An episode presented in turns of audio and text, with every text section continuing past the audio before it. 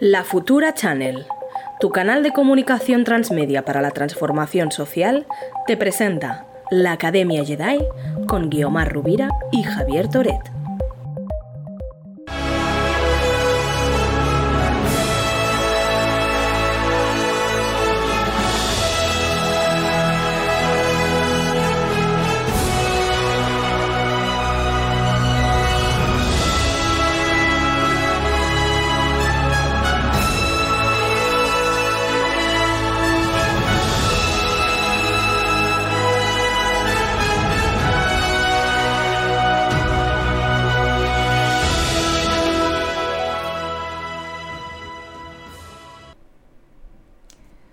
Buenas tardes, muy buenos días, Padawans. Aquí estamos en la Academia Jedi una semana más para traeros hoy justamente un tema fundamental. Vamos a hablar de hack feminismo e Internet feminista. En esta sesión eh, estaré yo conduciendo, Javier Toret acompañándonos de, de manera remota y tenemos unas invitadas sensacionales. Vamos a hablar de este Internet feminista y de este Hack Feminismo desde el sur, desde América Latina. Entonces, nuestras invitadas para el día de hoy son eh, Grace Graciela Nathanson. Ella es periodista, profesora de, comunicación en la Universidad Federal de Bahía, en Brasil. Es investigadora de Internet con perspectiva feminista, es autora de un libro fundamental que, es, eh, que precisamente nos va, vamos a comentar. También tenemos a Irene Soria. Bienvenida, Irene. Académica, consultora, diseñadora, activista del movimiento de la cultura libre y del software libre. Además es la, eh, la representante de Creative Commons en México, además de muchísimas otras cosas que hace Irene. Y tenemos también a nuestra querida Fernanda Briones, desde la Ciudad de México, socióloga feminista, doctorante en ciencias sociales, amante de los memes, los gatis y los tacos al pastor. Ella ahora está trabajando en una organización de la sociedad civil, en el fortalecimiento eh, de aprendizajes y gestión del conocimiento. Bienvenidas, queridas, queridas amigas, a este programa, a esta Academia Jedi, a esta futura channel, para traer estos temas tan relevantes que tienen que ver con ¿Es posible una Internet feminista? ¿Podemos construir un espacio de lucha, de reivindicación, de emancipación dentro de la esfera de lo digital? Para hablar de un poco de este tema, vamos a invocar esos principios feministas para Internet tan importantes, o digamos que son fruto de una reflexión de, muchas mujeres de varios países y que, eh, que hicieron pues, una lista de principios feministas de Internet convocadas por la Asociación por el Progreso de las Comunicaciones. Y les quiero leer uno, el, primer, el primero de los principios, son varios, los pueden ustedes consultar, para empezar a comentar esta, esta, esta mesa. El primero de esos principios dice, una Internet feminista tiene como objetivo trabajar para empoderar a más mujeres y personas queer en toda su diversidad trabajando en pos del desmantelamiento del patriarcado. Esto implica el acceso universal, asequible, irrestricto e igualitario a Internet. Bueno, empecemos por ahí. ¿no? Quisiera escuchar, por ejemplo, a una de las principales eh, autoras sobre este tema, que es Graciela Nathanson. Si nos puedes eh, decir ¿Cómo podemos o cómo podemos leer este principio y, en, qué, en qué se puede basar una transformación feminista de los espacios digitales? Hola, buen día, buenas tardes, buenas noches, porque estamos en tres latitudes diferentes. Yo estoy en Brasil, eh, Fernanda y Irene están en, están en México, tú estás en Cataluña, entonces está muy interesante este, este desfasaje horario y, territorial, ¿no? Muy interesante. Y gracias a Internet, justamente, que no tiene nada de feminista últimamente, no obstante eso, estamos aquí en la lucha. Mira, eh, ese documento, ¿sabes? Tiene muchos años y yo creo que está, está, está necesitando de algunas actualizaciones. Es un documento en formato beta, ¿no? Siempre está siendo actualizado, rediscutido, pero de hecho es un documento bastante fundamental para nosotras. Y a mí me parece, y esto es una opinión, que está bien eh, que realmente una Internet feminista necesita luchar contra el patriarcado. El tema es que además de luchar contra el patriarcado hay otro problemita llamado capitalismo neoliberal, que es este que, que, es más reciente inclusive que el patriarcado. Algunas autoras feministas dicen que el patriarcado trasciende al capitalismo, otras dicen que no, que el patriarcado es una formación más reciente, más colonial, más del año 1500 y poco para adelante, cuando la conquista de América. Pero de hecho siempre, ¿no? Porque bueno, Aristóteles este, ya lo decía, ¿no? Que las mujeres no servíamos, no servíamos, éramos un problema. Y, ya estamos hablando de un filósofo del siglo V antes, de, de Cristo. O sea, realmente yo creo que el patriarcado es muy antiguo eh, pero las formas que el patriarcado ha tomado en, el capitalismo y, en los últimos 40 años, que podemos hablar de, eh, podemos denominar como neoliberalismo, realmente se ha convertido en un infierno para las mujeres.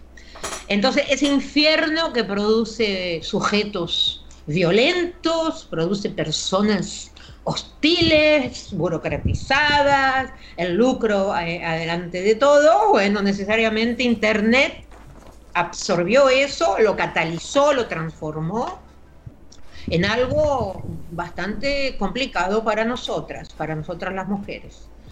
Entonces, ese principio a mí me gusta de luchar contra el patriarcado, pero tiene estar asociado al otro principio de luchar contra el patriarcado y contra las formas más hostiles y más, más degradantes y más violentas del capitalismo neoliberal, ¿no? Me parece a mí, no sé.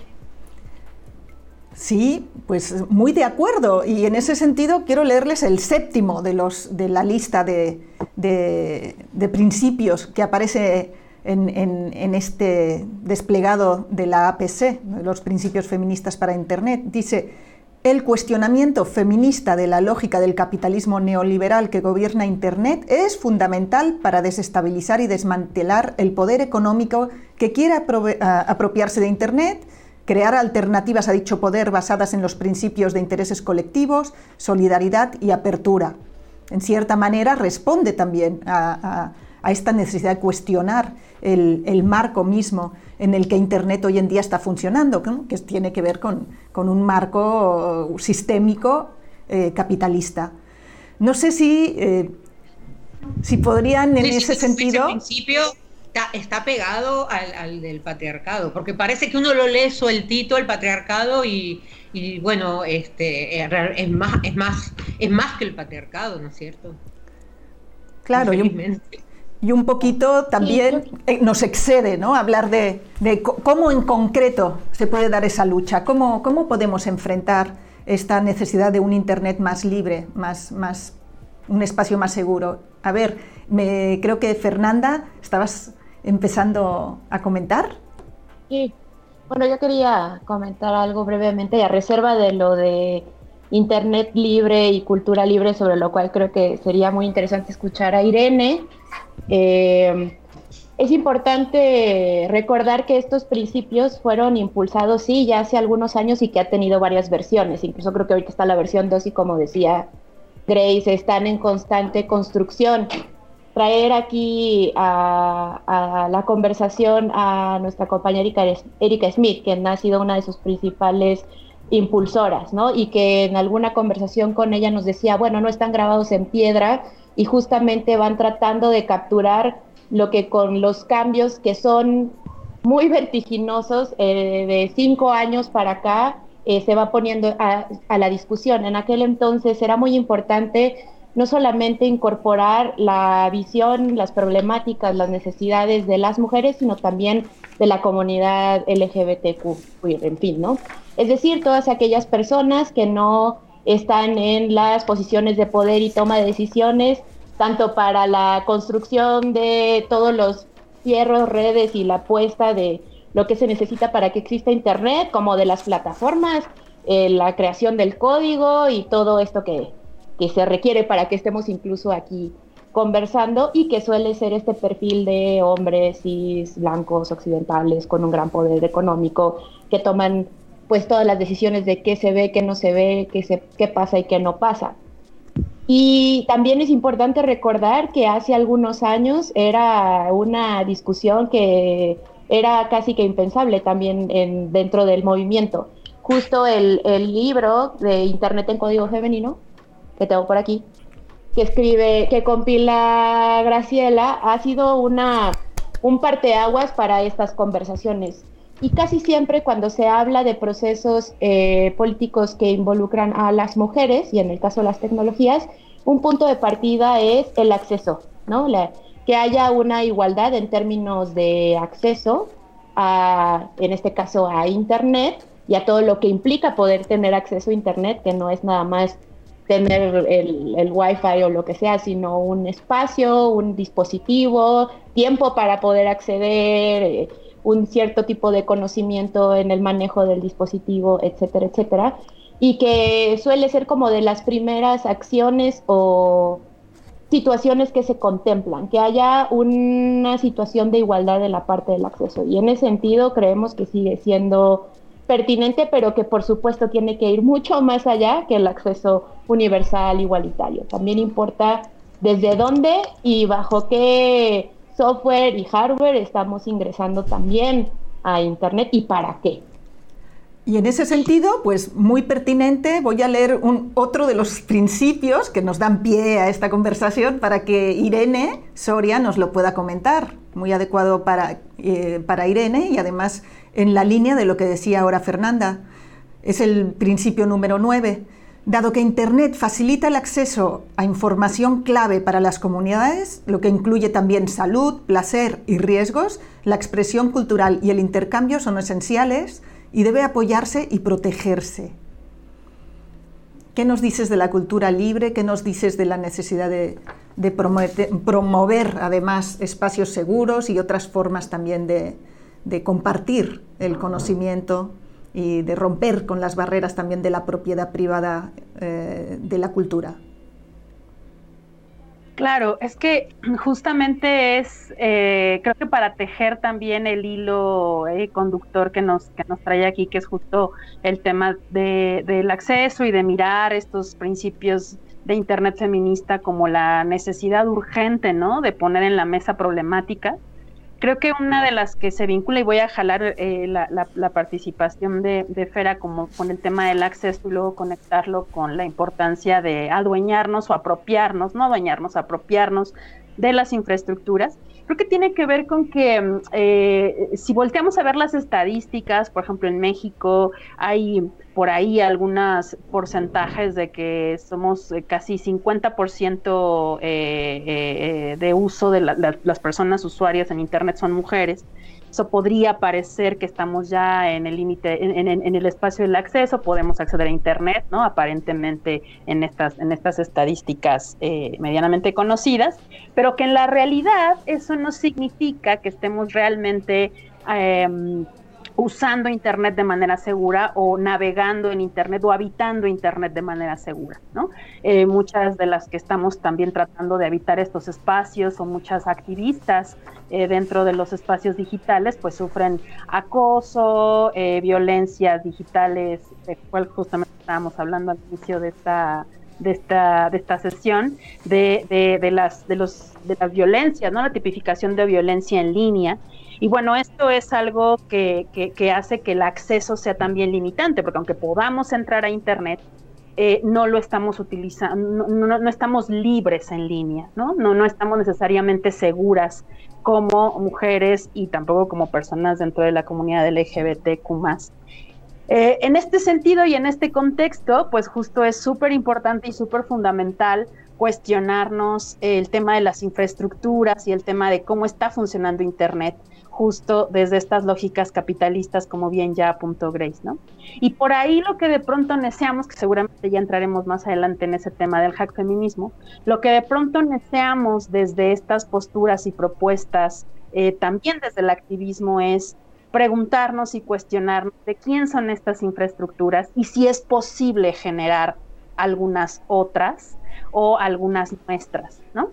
Y en ese sentido, por ahí puede quizá que haya una pequeña luz o una pequeña grieta en donde podríamos construir y es justamente el tema de eh, la cultura libre, el software libre, que en su momento ha cuestionado, que también hay que cuestionarlo por supuesto, pero que en su momento cuestionó justamente la problemática de la propiedad eh, intelectual en estos temas, ¿no? O sea, cerrar eh, em, el, el know-how, ¿no? Cerrar el cómo hacer las cosas está impidiendo eh, de manera eh, sustancial y de manera bastante fuerte el que podamos apropiarnos de las tecnologías más allá de su uso o de una cuestión utilitaria. Entonces, yo creo que pensar, eh, como decía Fernanda, ¿no? También jalando un poco su comentario, no solamente cuestionarnos de dónde vienen estas tecnologías, sino la posibilidad de ver en el horizonte de, bueno, ¿y entonces qué podemos hacer, no? Y creo que por ahí hay una, hay una, hay una beta interesante que nos permitiría también la compartición desde otro lugar, ¿no? Y cuestionarnos de pronto lo incuestionable, que es como la raíz del sector privado, ¿no? Que es la propiedad intelectual, creer que somos dueños y dueñas de una idea y que, y que tenemos que, que, que, guardarla y cerrarla para que nadie más se pueda eh, beneficiar de ella. Y eso es lo que pasa con Internet, ¿no? De pronto no sabemos cómo funciona el algoritmo que nos controla, ¿no? el, dios algoritmo, ¿no?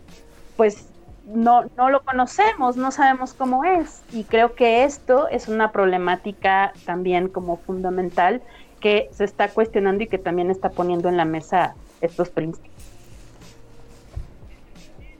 Algo chiquitito rápido, eh, sobre, sobre esto que, ha colocado, que han colocado estas niñas me parece perfecto, coincido 100%, y en relación al acceso me parece importante señalar que algunos datos son encubridores de la realidad porque se dice que el acceso por celular es acceso. Entonces, si, si, grandes parcelas de la población tiene acceso solamente por celular, eso no es un acceso de calidad. ¿No? Un acceso, ¿por qué? Porque te convierte en una mera usuaria. Hay una metáfora que a mí me encanta que usan las feministas hacker o las hack feministas, que es nuestro tema de hoy, que, que eh, fue utilizada por las chicas aquí, que es habitar Internet. A mí me encanta esa frase, habitar Internet. ¿Por qué habitar? Porque cuando tú habitas el espacio, tú lo puedes modificar, tú corres un mueble de lugar, tú pintas la pared y tú decides quién entra, quién sale, qué se hable y qué no se hable en tu casa. Desde el celular nada de eso está permitido. Desde una computadora, con un, obviamente, con una infraestructura que permitas eh, la intimidad, eh, que, permita, que permita la privacidad, que no nos estén vigilando todo el tiempo, pero el celular es la cosa más pasiva, porque además la gente se piensa, recibe un celular con un aplicativo de Facebook y se piensan que están en Internet cuando en realidad están adentro de, de, un aplicativo de una empresa. Entonces los usos son, son, son muy limitados, son usos muy pasivos.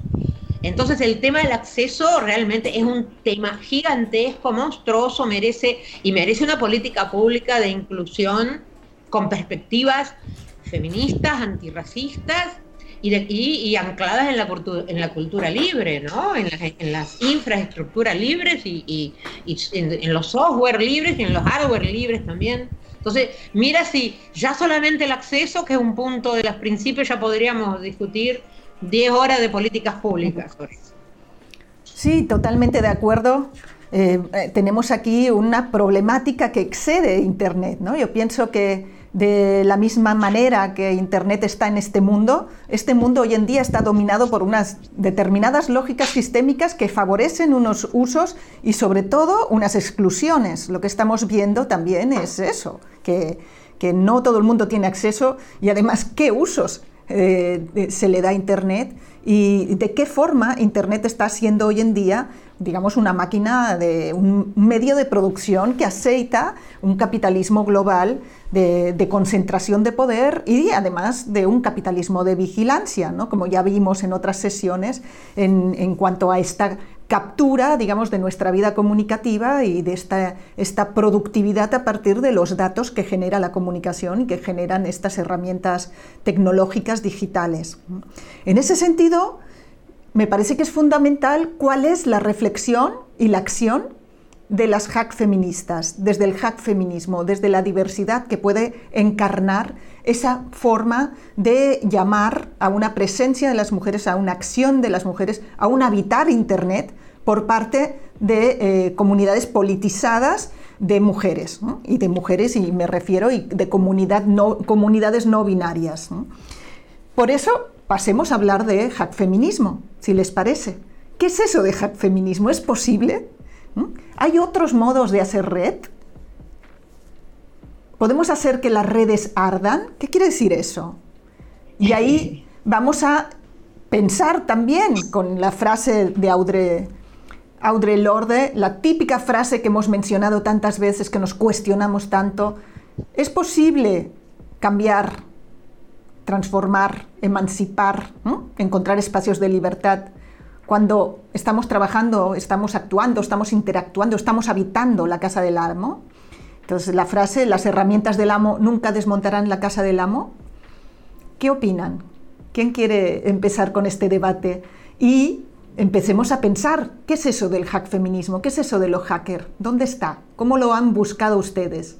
Y ahí tenemos a Irene y a, Fernanda, ¿no? que han estado buscando dónde está esta, esta capacidad hack feminista hoy en día en México, en América Latina, en el mundo?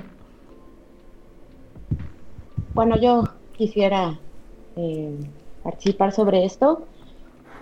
Ah, acá es casi siempre la búsqueda por la definición del qué se es, ¿no?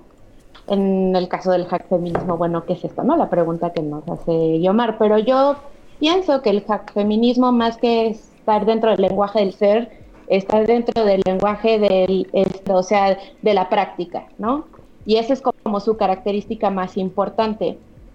Hay algunas diferenciaciones también, así como para sentar un, piso común, o al menos desde mi perspectiva, esta diferencia entre lo que sería el ciberfeminismo y el hack feminismo.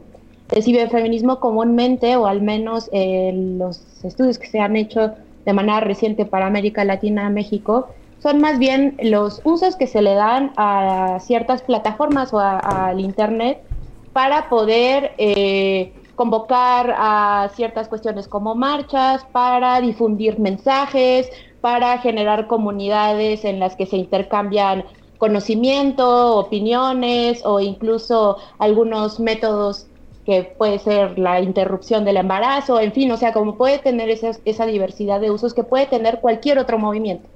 No sé, realmente ahora eh, incluso los, eh, pensamos que pues ya como vivimos en esto de lo online, ¿no? Que no hay tal separación entre lo online y lo offline, pues todos los movimientos sociales o la, o la lucha eh, social serían ciber, ¿no? Porque están ya completamente imbricados. La diferencia, si es que nos pusiéramos así muy técnicos en la cuestión de ciber con hacker, feminista, bueno, hack, feminismo de la conjunción de hacker, de hacktivista, que también tiene sus matices con, con feminista, y es una persona que tiene un posicionamiento político muy claro respecto al uso de la tecnología, todas las relaciones de poder que la atraviesan, es decir, que no son neutras y que una de estas relaciones tiene que ver o está vinculado con el patriarcado neoliberal, etcétera, etcétera y que además tienen un dominio de la técnica o un conocimiento más profundo de la técnica. La técnica entendida en cómo funcionan eh, las herramientas del amo en todo caso, ¿no? O sea, cómo funciona el software, cómo funciona el hardware, qué hay detrás de estas interfaces tan chulas, llenas de GIFs y de memes que a mí tanto me encantan y que nos facilitan muchísimo la existencia, pero que tienen un coste y por lo general son nuestros datos, entre otras muchas cosas. ¿no? Entonces esa sería como la diferencia más básica. Y una de, las cuestiones, y para cerrar y dar la palabra a mis compañeras, es que la clave sigue siendo aquí la cuestión del predicado. Aquí, a diferencia de un eh, activismo feminista de los últimos años que ha estado muy focalizado en las políticas de identidad, y que ha sido muy bueno en términos de reconocimiento de derechos específicos y que por supuesto se tiene que seguir dando la batalla en esa, en esa línea. Hay otras eh, formas de lucha que están más vinculadas en la cuestión de la práctica. Entonces, una de como de las improntas del universo hacktivista o hacker es que no es muy bien visto que tú te nombres como tal, ¿no? Tienes que demostrar que tienes una suerte de conocimientos, de toda una suerte de principios, una ética, eh, ¿no? Hacker, activista, que, que, también se ha hablado de ello acá, sobre lo cual los y las y les otros podrán entonces percibirte como tal. Y ahí es, es como súper importante porque tiene que ver con lo que están haciendo. En el caso, con lo que se está haciendo y no diciendo que somos. En el caso de México es un fenómeno que se puede identificar de muy reciente, pero que parece que pasaron un chorro de años porque esta explosión que se da, sobre todo eh, después del, del 24A, o sea, se cocina entre 2013 y 2014, pero después del 24 de abril y luego en 2015 con el FemHack que se hace en honor a Sabine Mahmoud, explota esta, esta red de hack feministas y se empiezan a tejer estos hilos en los que resulta que nos conocemos de alguna o de otra forma todas, pero estábamos como en otros entornos, siendo una figura central, un nodo que enlaza mundos de todo tipo a Namju, que también ha sido parte de estas conversaciones en la Academia Jedi. Muchas gracias, Fernanda, por este súper panorama. A mí me parece además que por supuesto, el hack feminismo es un hacer, es una práctica, pero también hay un imaginario atrás, ¿no? Y me encantaría que Irene, que ha reflexionado sobre cómo, cómo es eso de buscar a, las hackers, quiénes son esas hackers, ¿Qué, qué, cuáles son las, las nociones también de, de, esta, de este imaginario de las hack feministas. Sí, yo creo que también hay un, a mí me gusta mucho llamarle el sueño hack feminista también, ¿no? Porque creo que dentro de este hacer y de estas prácticas, creo que también surge un imaginario de lo que quisiéramos o lo que soñamos que fueran también construido desde, desde los medios masivos de comunicación, desde el cine y demás. Entonces, de pronto, eh, cuando vemos esto, alguna vez yo vi un anuncio en, en, en esta red conocida red social eh, que, decía se buscan eh, hackers feministas, ¿no? Entonces me llamó mucho la atención porque dije, ah, estamos todas buscándolas, ¿no? no, solo este, coincidía, digamos, como con esa búsqueda. Y, me di cuenta que mucho de ese imaginario, pues se, se, vinculaba con el imaginario de lo que esperamos de la persona hacker, ¿no? Esta persona que está en la computadora, que conoce como como las maneras de entrar a servidores y que puede eh, eh, eh, manipular a, su voluntad cuestiones que no son manipuladas por las personas usuarias promedio, ¿no? Y, y, ahí yo voy a levantar un poco la mano desde la práctica y a lo mejor como parte de la comunidad o del movimiento de software libre en México, que pues eh, las personas hacker no necesariamente coinciden con ese imaginario. Es decir, una parte que es la seguridad digital, que por supuesto ha sido un pilar de las discusiones y de las y, de los temas eh, puestos en la mesa cuando hablamos de internet, la ciberseguridad y demás, es uno de los ejes de lo que han hecho las personas hacker, pero no es lo único. Me parece que lo más interesante y lo más eh, eh, pues sí, como lo más rescatable o lo más interesante de todo lo que sucede alrededor de la comunidad hacker, que además se puede diferenciar, como bien apunta Fernanda, ¿no? No todos los hackers son hacktivistas, ¿no? que también hay una, una, cuestión ahí que se vincula con lo, con lo político y con, y con una toma este, de conciencia y como con una, un afianzarse hacia una, un espacio político. Pero vinculándolo con el feminismo, me parece que es algo sumamente interesante porque pasa, eh, eh, súper coincido además con lo que dice Fernanda, que ha hecho un panorama brillante, que de pronto no nos mirábamos. Y aquí yo voy a, insisto, como a levantar la mano que de alguna, unas de, últimas fechas, también pensado en asumirme o no, que también es como parte de esta dicotomía, como hack feminista, porque claro, cuando Fernanda, aquí yo siempre le echaré la culpa a Fernanda este, públicamente y privadamente y en todos lados, porque eh, Fernanda, particularmente en el caso de México, pues de pronto cuando nos mira, ¿no? Y digo, nos mira, nos empieza a nombrar, es cuando nos volteamos a ver y decimos, ah, claro, es que tenemos algo en común, ¿no? Estamos cuestionando eh, esto de la propiedad privada, estamos pensando en el software libre, estamos usando software libre, vemos que hay algo ahí que, que, se está, que está fuertemente em, eh, pues, eh, vinculado a la noción del hacer, que tiene que ver con, con saber utilizar las herramientas más allá del uso instrumental, ¿no? Sino dejar de tenerle miedo a la compu, lo que le decía yo un poco, agarrar los fierros, ganar confianza, ¿no? Y asumir estas posturas hacker que también tienen que ver con el hazlo tú misma, ve cómo funciona, no lo temas, no, no necesitas a un hombre, ¿no? Que venga y arregla tu compu, dale, ¿no? Este, métete a la terminal, empieza a hacer cosas y siente en el cuerpo lo que se siente eh, solucionar un problema de cómputo metiéndote un poquito a las tripas. Entonces yo creo que esas prácticas son justamente lo que va haciendo, lo que va marcando esta práctica hack feminista que si bien no está como definida, creo que es algo que se va haciendo. Ahora, evidentemente hay como otras cosas más profundas de mujeres que eh, administran servidores, que hacen código desde cero y que no necesariamente se asumen ni feministas y, bueno, ni hackers, ¿no? Entonces de pronto ahí la búsqueda como que se empieza a, hacer por demás interesante porque te das cuenta que estás buscando algo que está marcado, que sigue marcado por los medios masivos de comunicación y a lo mejor no son así, o sea, ni son las vengadoras, ni son las que se ponen el hoodie, ni, traen armas, ¿no? Y entran a los espacios y, saben artes marciales. No, o sea, a lo mejor sus prácticas van ya, ya en sí mismas apropiarse y, y, administrar un sector, ¿no?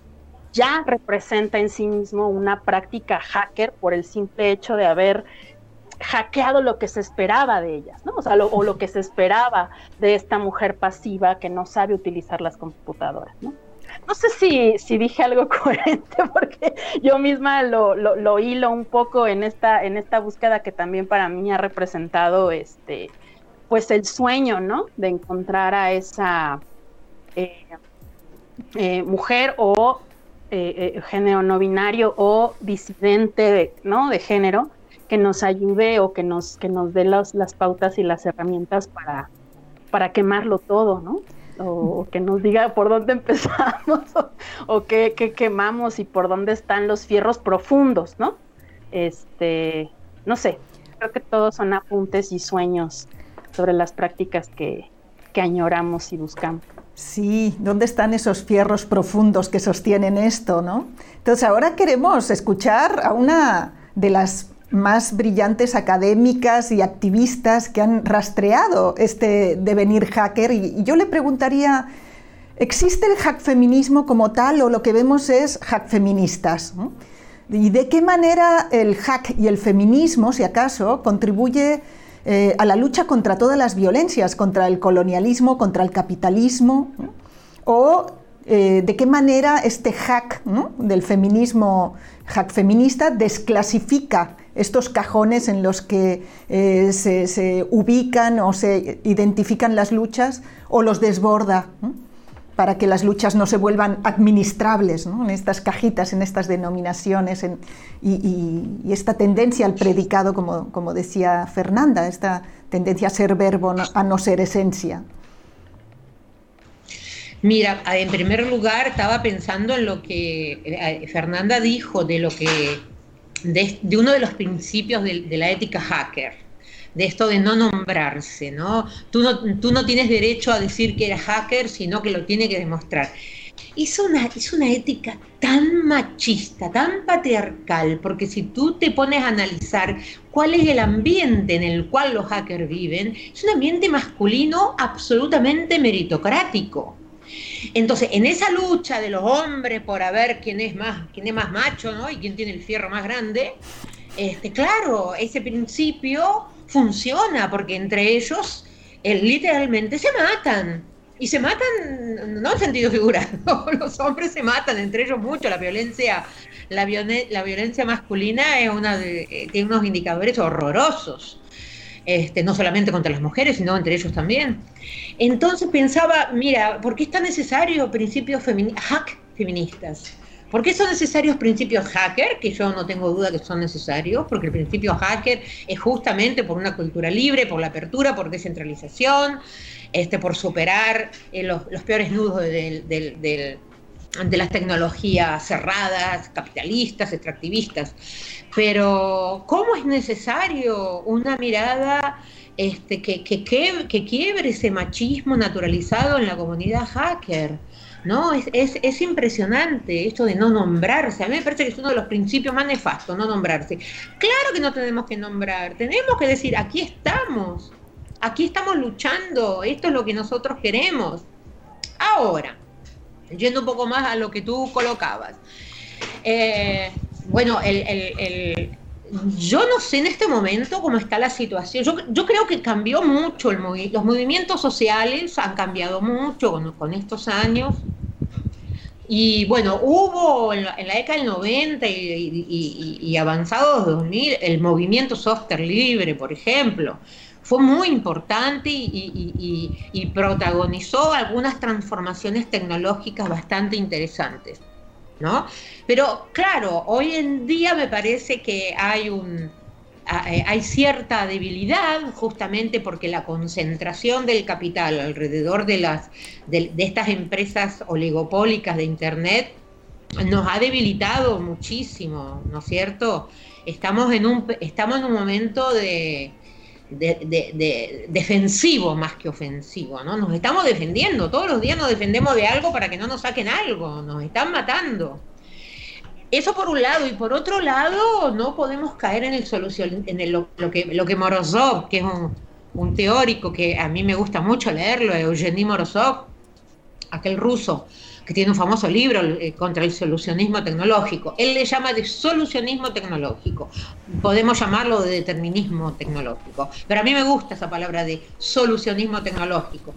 O sea, el, eh, el software libre y el hardware libre, infelizmente por sí solos, no nos van a garantizar esta lucha. Es apenas, es apenas una parte de esta lucha. ¿eh? No, no, nos van a garantizar la lucha contra el capitalismo. Y además, si te pones a analizar últimamente, este, bueno, el software libre ya no es más propiedad de los hackers, ¿no? Google utiliza software libre en todas sus aplicaciones. Digamos, hay, claro, porque el software libre es muy interesante, en esta cultura del upload, no es download, es upload, donde todo, las empresas te chupan, te chupan la inteligencia colectiva. Entonces, hoy en día el software libre está sirviendo más, de, más que nada, me parece a mí, para chupar la, la inteligencia colectiva. ¿Quién la chupa? Las grandes plataformas, que viven, viven también de eso. Entonces, yo creo que estamos en un momento político extremadamente delicado para el software libre, para los movimientos de cultura libre, porque nos tenemos que defender de que no nos maten, de que no nos vigilen, de que no nos persigan ¿no es cierto? O sea, hay una operativa completamente a la defensiva, entonces nos cuesta mucho pensar en, soluciones, digamos, en salidas que contribuyan a la lucha política. Ahora, México tiene experiencias lindas, ¿no? Porque, por ejemplo, las redes libres, ¿no? Este, donde Chiapas, pero no solo Chiapas, eh, Oaxaca, ¿eh? hay comunidades que tienen, que están implementando este, eh, salidas libres, que son extremadamente interesantes, y son pequeñas islas, son pequeñísimas islas en el medio de este huracán que nos vino a arrasar y que vino a datificar nuestra vida y a chuparnos todos los datos y a, ofrecernos un modelo de vida de acuerdo a lo que sus algoritmos definen. Es, es bien complicada la situación, no, no, es difícil de, estar optimista, yo te confieso que por momentos me da un ataque de pesimismo cuando miro para las empresas de Internet lo que están haciendo. Por ejemplo, ahora estamos en elecciones aquí en Brasil. Eh, y, estaba en trámite eh, el movimiento todos los movimientos sociales estuvieron impulsando una ley de, que ejercita un mínimo control sobre las plataformas, mínimo control, y no es control este, de censura, no, es, es de responsabilidad social. Hazte cargo de las, de, de las mentiras que estás vehiculando. Bueno, esta ley que eh, eh, estaba en el Congreso Nacional del Brasil con, una, con un pedido de necesidad de urgencia para ser tratado durante este año, fue, fue archivado, ¿por quién? Por nuestros representantes en el Congreso. O sea, este año la lucha política que se viene dando hace pocos años eh, dentro de Internet, la lucha política habita Internet mejor que nosotras, va a ser una va a ser salvaje porque los algoritmos hacen lo que quieren, las empresas hacen lo que quieren. Ayer estaba mirando un programa de un programa de YouTube de un compañero nuestro, un militante maravilloso, un profesor, Sergio Amadeu da Silveira, que tiene un podcast en YouTube, es, un, es, audio vídeo llamado Tecnopolíticas, que convido a todo el mundo a verlos. Tecnopolíticas es una joya es, es hermoso, donde se debate en todas estas cosas. Y bueno, y justamente eh, el programa hace dos semanas eh, llamó a una de, de las personas que más intervinieron en la elaboración de este proyecto de ley, ¿no? donde todavía no había sido archivado, bueno, y YouTube censuró el programa, él, lo argumentó eh, el otro día. YouTube simplemente dijo que no respetaba las políticas, este, no era adecuado para las publicidades, mira. Y, Sergio, preocupado, entró en las políticas, revisó, miró y se preguntó, pero ¿a dónde estamos transgrediendo alguna cosa? Salvo la ideología, porque el debate era sobre la, sobre la necesidad de colocar este, reglas claras a Internet y a YouTube, y a YouTube no le gustó. Bueno. Entonces, ese programa tuvo cinco visualizaciones, cuando los programas de él tienen eh, eh, miles de visualizaciones. O sea, mira lo que estamos hablando. Eh, los tipos se sienten con el derecho de distribuir nuestra palabra de la manera que ellos quieren. Entonces es gravísimo, no es grave, es gravísimo. Por eso este, este ataque de pesimismo que yo estoy en este momento, por lo menos en este año. Sí, bueno, sobre ese tema vamos, vamos a ir porque hay mucho que hablar de, de, todo lo que está pasando, de la necesidad de la regulación de Internet, de, de las, bueno, de, de la violencia digital contra las mujeres. Simplemente apuntar una última cosa sobre la importancia también de reivindicar determinadas tradiciones y palabras. ¿no? Yo creo que reivindicar la palabra hack, hacker para darle otro contenido, para darle un, al, revés, una capacidad transgresiva, una, una, capacidad de buscar los huecos de, por donde se puede colar y puede funcionar la vida, como una plantita que crece de repente en una rendija, o como lo que la misma Fernanda recupera siempre, ¿no? que es como el hack feminismo ha, ha, cambiado esa lógica hacker del hacer, ¿no? del, del do it yourself, hazlo tú mismo por el hagámoslo juntas. Entonces, eso también es una forma de hackear. En ese sentido, también hay un contenido político en la palabra hacker que tiene que ver con eso, ¿no? con la voluntad de distribuir, de abrir, de compartir. Y en ese sentido también va esta experiencia que estamos ahora haciendo. Pues estamos en las redes, estamos y a la vez intentamos pensarlas, intentamos darnos herramientas, un poquito, conocer esas herramientas para pensar y para ubicarnos y para continuar esta, esta lucha sistémica tan, bueno, digamos, contra un sistema de muerte y de, digamos, de necro, un necropoder eh, capitalista. Y para pasar, eh, porque nos quedan diez minutitos y me interesa muchísimo que hablemos en concreto de todas estas violencias que se están produciendo en la red, de cómo estas redes se han vuelto espacios tóxicos, espacios, digamos, que son, eh, pues, de alguna manera, granjas, grandes malls, donde nuestros datos y nuestra interacción es controlada, discriminada, como contabas, ¿no? Grace, que era, eh, te pueden censurar y a la vez no te defienden, o te pueden censurar un contenido y a la vez no defienden la posibilidad de, eh, de, eso, de una expresión libre de las mujeres. Quería comentar eh, algunos elementos de esta discriminación y violencia basada en el género que hoy en día se ve como una oleada contrainsurgente a la participación y a esta capacidad de las mujeres de agregación colectiva también en los espacios digitales y de movilización completamente online y offline, ¿no? que también lo hemos visto en las multitudes conectadas feministas en todo el mundo.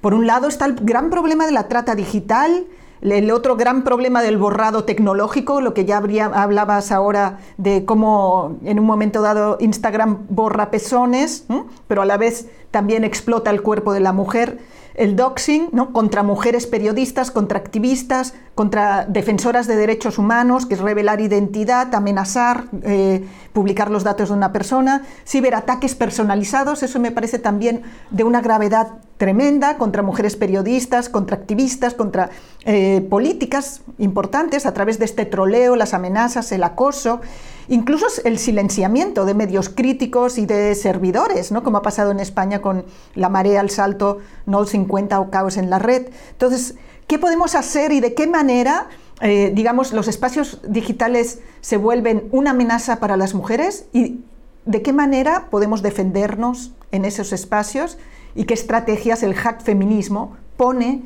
en la mesa para estos casos? ¿Hay que abandonar las redes o hay que luchar por otras redes posibles. No sé si quieres empezar, Irene o, Fernanda. A, mí me gustaría participar un, poco en, esta parte porque yo creo que esto es una cosa que hemos reflexionado y lo sabemos quienes estamos acá, cada vez que nos, que nos juntamos y creo que tiene que ver también con nuestras prácticas y de nuestros quehaceres. Yo voy a tratar de ser súper breve, pero yo, a, mí me gusta mucho rescatar ciertas metáforas también del cómputo, ¿no? Porque al final de cuentas estamos habitando Internet y estamos habitando un espacio que tiene particularidades específicas y que se comporta de una manera específica, ¿no? En programación, cuando pensamos en problemas, pensamos, ¿eh? Este, cuando se piensa en problemas, ¿no? Eh, sabemos que un problema es súper complejo. Entonces, en programación divides el problema, en, el problema complejo en problemas más pequeños. Entonces, vas resolviendo eh, pequeñas problemáticas y pasas a la siguiente fase y a la siguiente y a la siguiente, que es la manera en la que funciona nuestra computadora, ¿no? O sea, vas haciendo como una especie de reacción en cadena eh, que, va aprendiendo todo tu equipo, ¿no? Entonces creo que si usamos esa metáfora, estamos pensando en un problema sumamente complejo que efectivamente excede Internet, porque Internet está dentro de este mundo, de este planeta, que es en su gran mayoría, si no es que en todo, capitalista y patriarcal. Entonces, de entrada ya estamos como, como, como perdiendo solo por, por estar aquí, ¿no? Pero en los espacios de esperanza, creo que está esto de, bueno, partámoslo en pequeños pedazos y sepamos y seamos también pacientes en pensar que tal vez no lo solucionamos hoy, ni mañana, ni pasado, pero que vamos generando los espacios para que eventualmente esto suceda y vaya cambiando un poco o el mundo de a poco, ¿no? Y, creo que eso es también parte de este sueño femenino, ¿no? O sea, saber que si no vamos a cambiarlo hoy, mañana, con la regulación, con las leyes, porque incluso hay que pensar más allá de eso eh, y pensar en otros horizontes de justicia, creo que por lo menos podemos incomodar, ¿no? Por lo menos podemos poner en la mesa esto, incomodar, picar, ¿no? Y darnos cuenta, regresarnos el poder a las personas que somos parte de estas redes y saber que sin nosotras y sin nosotros estas nosotras estas redes no son, ¿no? O sea, es decir, esta, esta eh, eh, Facebook, Instagram y demás, ¿no? Se alimentan de nosotros. Entonces, si tomamos otra vez esa conciencia y recuperamos como ese poder, quizá podamos tener también un horizonte. Para que eventualmente pasemos no solo de la, lo que decía Grace, no solo a defendernos, sino a accionar algo, ¿no? Y sí pensar en otros horizontes posibles, así como la soberanía tecnológica, este, perdón, como la soberanía alimentaria, pensar en la soberanía tecnológica y así como cultivaremos nuestros alimentos, pues pensar en generar por lo menos y, comenzar a soñar nuestras propias tecnologías, ¿no? Arando el código, eh, caminando hacia esos espacios, por lo menos para ir poniendo algunas minitas para las personas que detrás, ¿no? Y contagiar ese, esa cuestión, hacer una reacción en cadena, comenzando desde ahora, ¿no? No sé. Muy bien, me parece pues muy pertinente. No sé si Fernanda quieres entrar al, por alusión también. Yo quería, y justo por lo que se comentaba sobre la cuestión de la ética hacker y que sí es muy masculina y la parte de la meritocracia, que es cierto, pero aquí lo importante es lo que sigue, que no es solo hacker, es, hack feminista. Y el feminismo justo pone sobre la mesa discusiones que de otra forma no se darían, incluyendo el pensar en esta meritocracia y el nombramiento y demás. No es que no importe nombrarnos, sino que sí hay, eh, imbricado en todo esto una cuestión del hacer y no solo del ser. Y aquí es como pensarlo desde una ética más vitalista, de, de leuciana, del buen encuentro, de liberarnos de los em, límites fijos de la identidad, más, más es más como en, en, ese tono. Y las feministas o esta parte feminista de todo esto que estamos hablando en términos del activismo, justo pone sobre la mesa un montón de discusiones que están vinculados con eso. Eh, la cuestión de participar incluso en este tipo de, de comunidades activistas tiene que ver con el contar con un cierto tiempo libre, es discutir la división sexual del trabajo, es de que no es que las tecnologías sean neutras y las mujeres no tengan ciertas capacidades solo porque no tienen ganas, es porque hay todo operando un sistema hegemónico de sexo-género que sigue vigente y que se importa, aunque ahora suene como una obviedad, pero claro, es muy difícil, se ha pensado que las tecnologías son parte del campo de lo masculino y todas nosotras me, atrevería a decir que en algún momento hemos tenido pánico de que se nos eh, descomponga el coso y no saber qué hacer. Y ese miedo al error y esa el no darnos el permiso a la experimentación, al error, al menos con estos artefactos, que sí se da tradicionalmente hablando en términos de una cuestión de, división em, de género como muy tradicional. Ahora, y eso también tiene que ver con las violencias. La violencia no se convierte en un asunto público hasta que las feministas lo ponen sobre la mesa y se traslada también a la discusión que se da a las violencias en los entornos digitales. En primer lugar, reconocer que es violencia tan eh, eh, grave como la que sucede aquí en corto en casa que la que me está pasando aquí en live. Es decir, que es tan lo que sucede online es tan real como lo que sucede fuera de los entornos digitales. Eso fue uno de los principales debates que ahora ya nos parecen como muy superados, pero que tienen poquísimo tiempo. Luego empezar a identificar todas esas violencias vernáculas a nuestra presencia online, como las que ya mencionó Guiomar. Y luego, para el caso eh, de las realidades latinoamericanas y particularmente en México, que el hack feminismo sí, ha enfocado, sí se ha enfocado mucho en la cuestión de la autodefensa. Y la autodefensa en toda su gran eh, variedad de elementos que la componen, desde la autodefensa física hasta la autodefensa digital, e incluso ahora pensar para salir un poco de la lógica del solucionismo y de que me están atacando y entonces qué hago en el autocuidado digital. Y para ello se han intentado de implementar metodologías muy variadas, incluyendo la educación popular desde juegos de mesa, usando la lotería, el serpientes y escalera, que hemos tratado de impulsar, porque aunque no lo queramos ver así, hay muchísima gente que no lo, no lo percibe de esta forma y no estamos hablándole a nosotras que ya sabemos de qué va el rollo, ¿no? Tenemos que sobrepasar también esa barrera y que llegue toda esa información hacia otras personas o em, grupos sociales que verdaderamente eh, están como iniciándose en estas discusiones o apenas recién escuchando la cuestión de feminista, que gracias a Internet hoy en día el feminismo está en todos lados y eso lo hemos visto también en todo lo que ha sucedido con esta replicación, por ejemplo, de las tesis y del violador eres tú, que de otra forma no hubiera sido posible y por supuesto desde la teoría de movimientos sociales, todo lo que ya se ha compartido en el libro también impresionante de Guiomar de activismo en red y multitudes conectadas. Entonces, tal vez sí está todavía, estamos en un momento muy horripilante, ¿no? Al menos en México de 10 feminicidios al día y de seguir pensando qué carajos podemos hacer, pero sí podemos empezar a, identificar cómo funcionan estas plataformas que ya estamos usando y a la medida que tenemos una buena información respecto a cómo funciona, decidir si las usamos o no, para qué las usamos, con quién nos comunicamos y qué otras opciones podemos tener y generar incluso algunas otras que sean más adecuadas a nuestras necesidades. ¿Va a suceder ahorita? No, definitivamente. Es una cosa de largo aliento y aquí sí importa mucho también reconocimiento, apoyo mutuo y también cuidarnos nosotras. Como siempre se ha dicho, no podemos estar con el puño alzado todo el tiempo, es cansado, es solitario, es terrorífico, pero si estamos todas podemos hacer muchas más cosas y además buscar la forma de hacer de este camino algo alegre y gozoso, un buen encuentro, un camino alegre.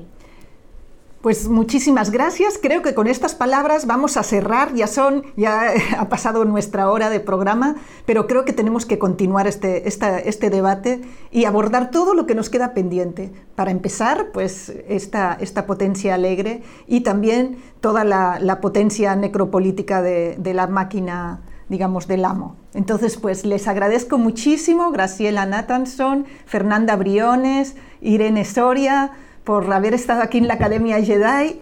Un abrazo inmenso y que la fuerza nos acompañe. Muchas gracias. Gracias.